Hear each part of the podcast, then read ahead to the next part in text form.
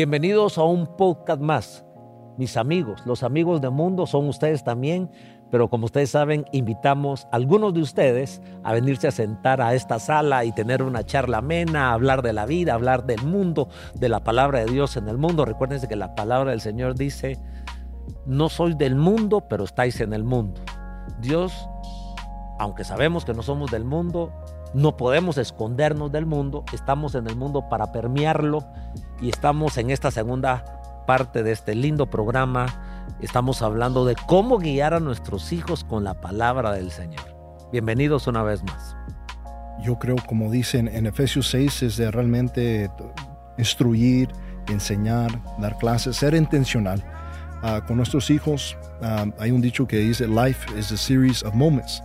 La vida es, un, es una serie de momentos. Lo que yo quiero decir es que la vida es una serie de momentos, pero dentro de esos momentos necesitamos ser intencionales de, compartir clases de Cristo a, nuestros hijos, o de instruir, de enseñar, ser muy intencional, de tomar momentos de enseñar, uh, como usted dijo, los valores bíblicos uh, de la Biblia a nuestros hijos. Entonces yo digo ser muy intencional, y, pero la raíz de todo eso es el carácter. Es decir, si nosotros no estamos reflejando a Cristo, es muy difícil que ellos nos van a querer seguir.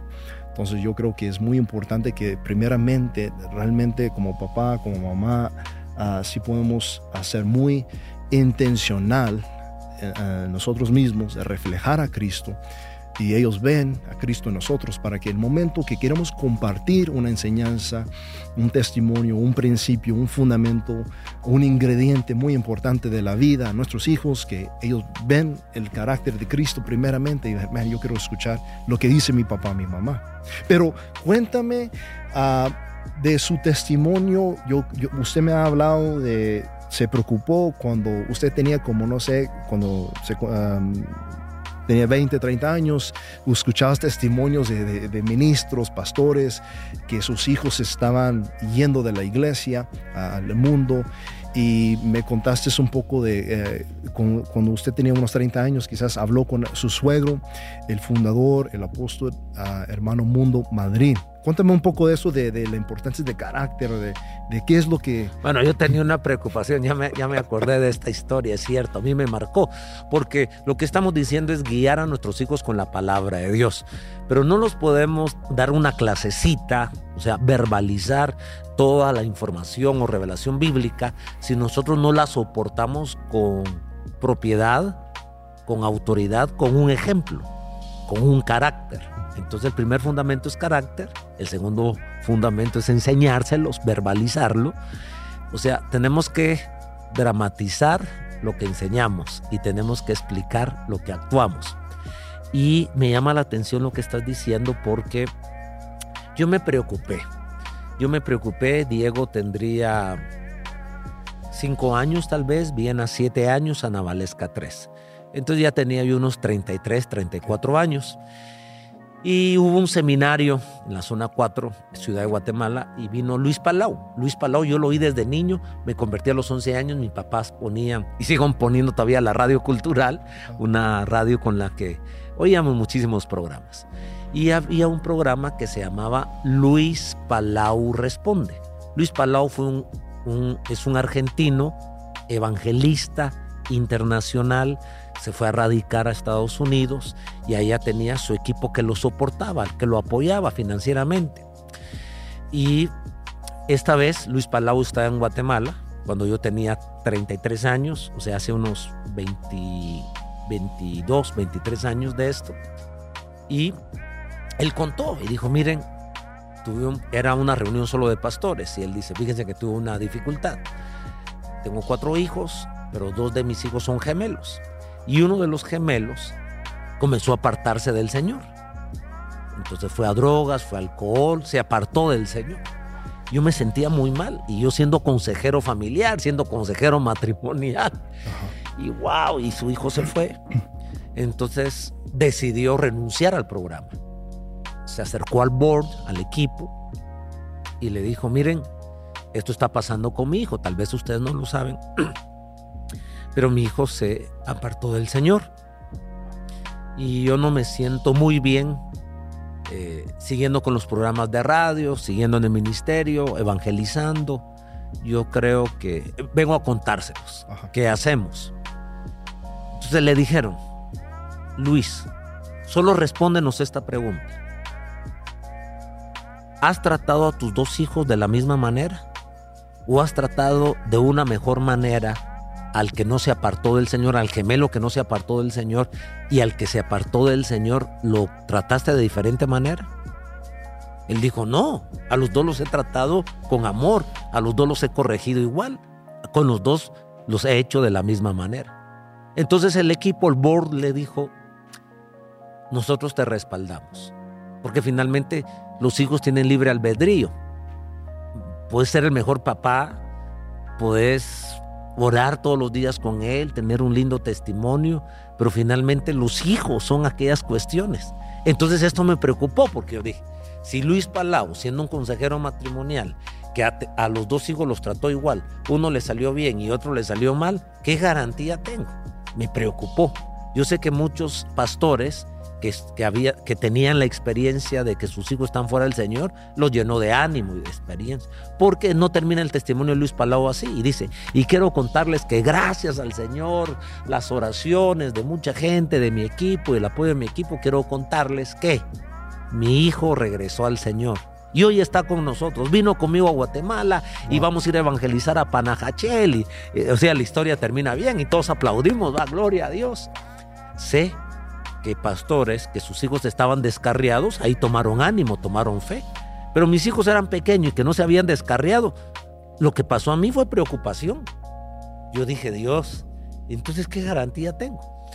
Y tienes otras referencias también que has visto o escuchado testimonios de pastores también. ¿no? Sí, pero Luis Paló, yo crecí oyendo a Luis Paló, entonces Luis pues. Paló era top y, de familia. Y, solo hablando de pues. familia. Y ahora cuenta que su hijo se descarrió. A mí me llenó de. Pues. A mí no me alegró ese testimonio. A mí me hizo pedazos ese testimonio. Yo no tengo garantía.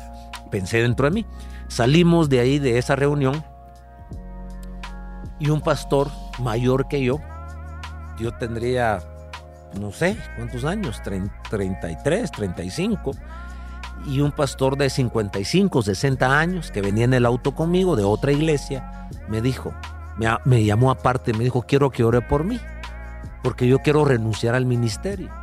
Porque cuando yo estoy predicando, mi hijo en la esquina está tomando cerveza. Y eso me llena, me desanima y ore por mí me cargó más, me preocupó más. Si Luis Palau o ahora este pastor, entonces ese día yo me preocupé. De dicha, los hijos de mi pastor, mi suegro, hermano Edmundo Madrid, sus tres hijos, Berlín la mayor, Ronnie el segundo y Russell el tercero, y eran jóvenes adultos y no se habían apartado del Señor, y no se apartaron del Señor, y nunca se han apartado del Señor.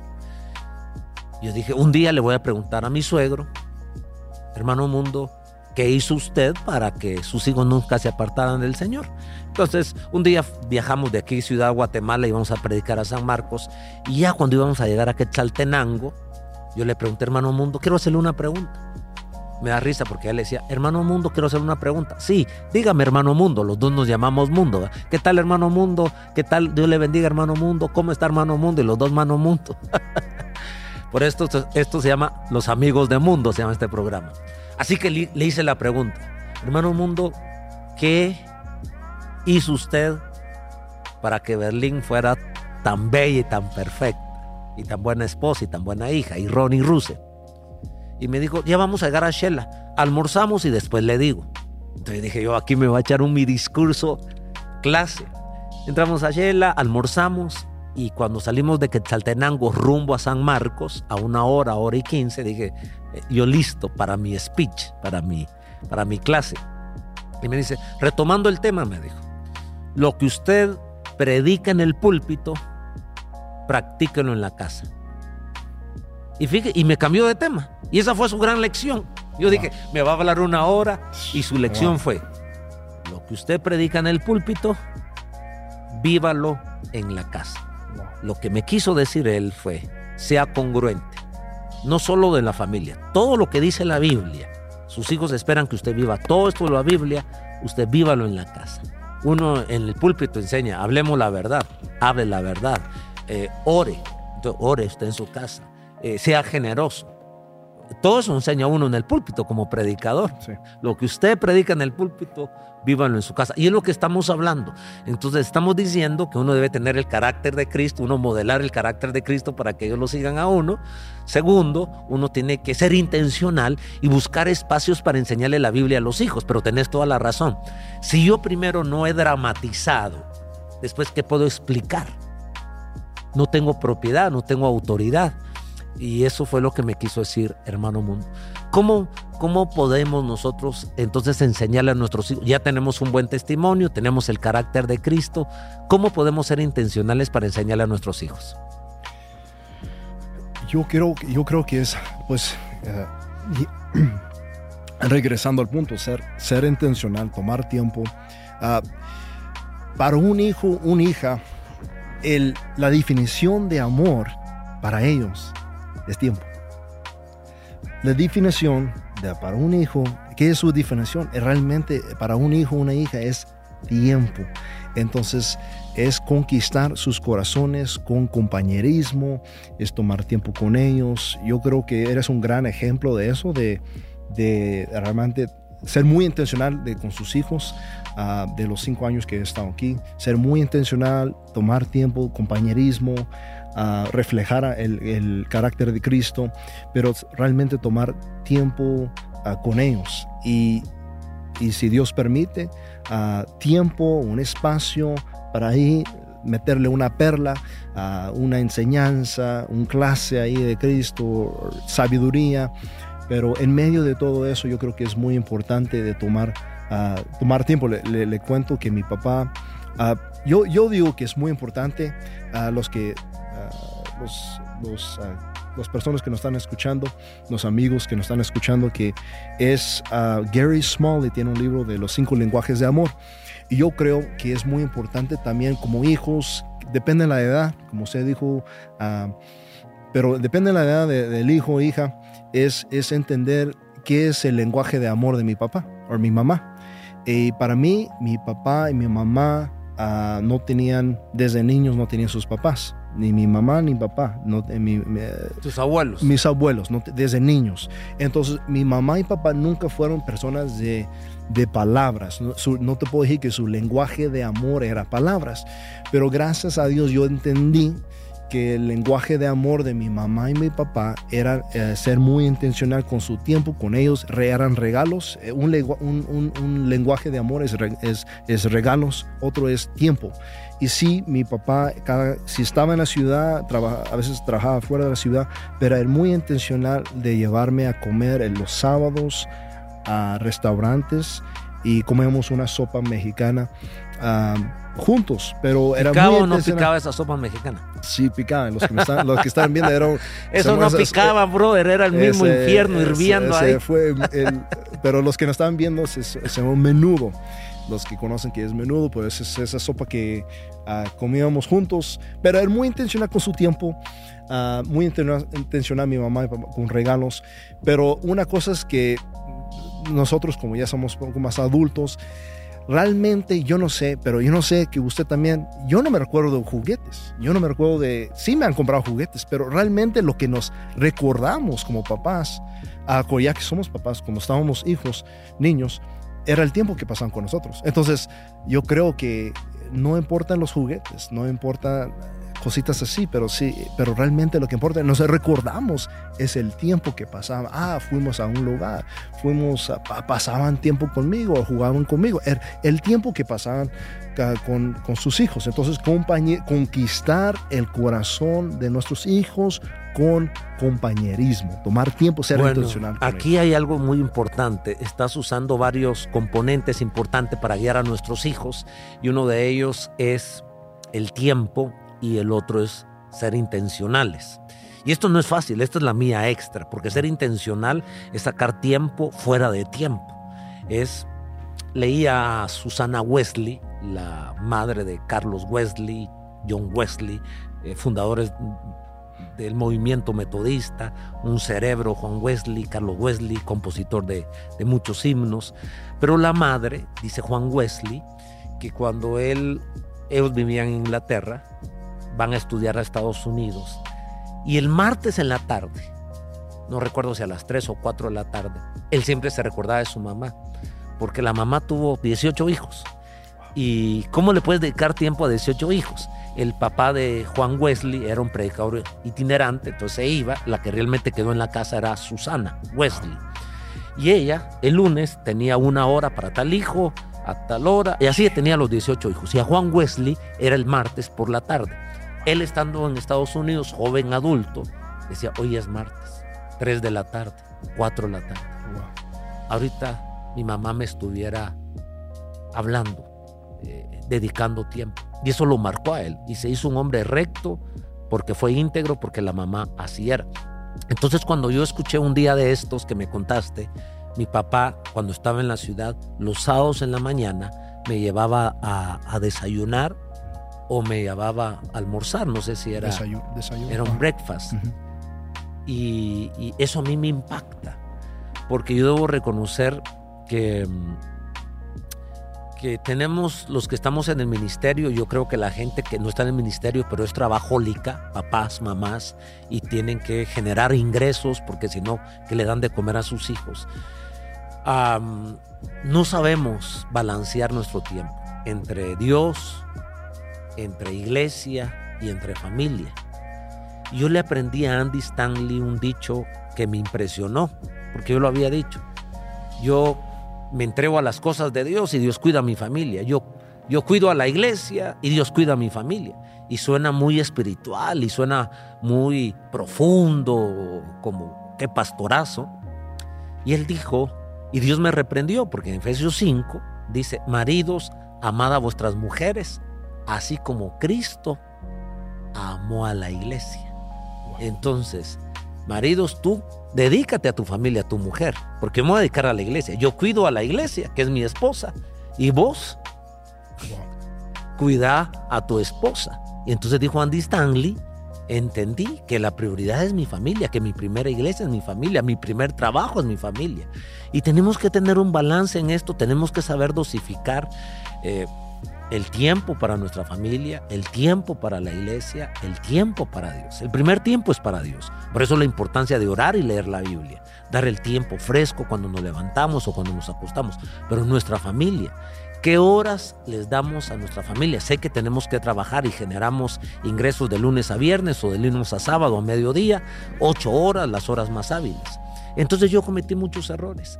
Porque en la noche, que era el tiempo que tenía, Llegaba muy cansado, tenía que hacer un bosquejo, estaba en la computadora y Diego principalmente, como era el varoncito, me exigía más tiempo. Juguemos, juguemos. Y era tan activo. Y yo recuerdo que estoy acostado en la cama y miro que la pelota pasa de un lado para otro. De un lado está Berlín y del otro lado está Diego jugando. Diego no quería jugar con Berlín. Pero como estaba cansado y papi juguemos, papi, y hoy me da vergüenza contar eso. Y siento un nudo en mi garganta pero tuve tiempo de, reparar. Creo que Berlín me ayudó. En otro podcast lo van a escuchar. Yo cuento cómo, cómo Berlín me ayudó a decirme, Diego, no te tiene confianza.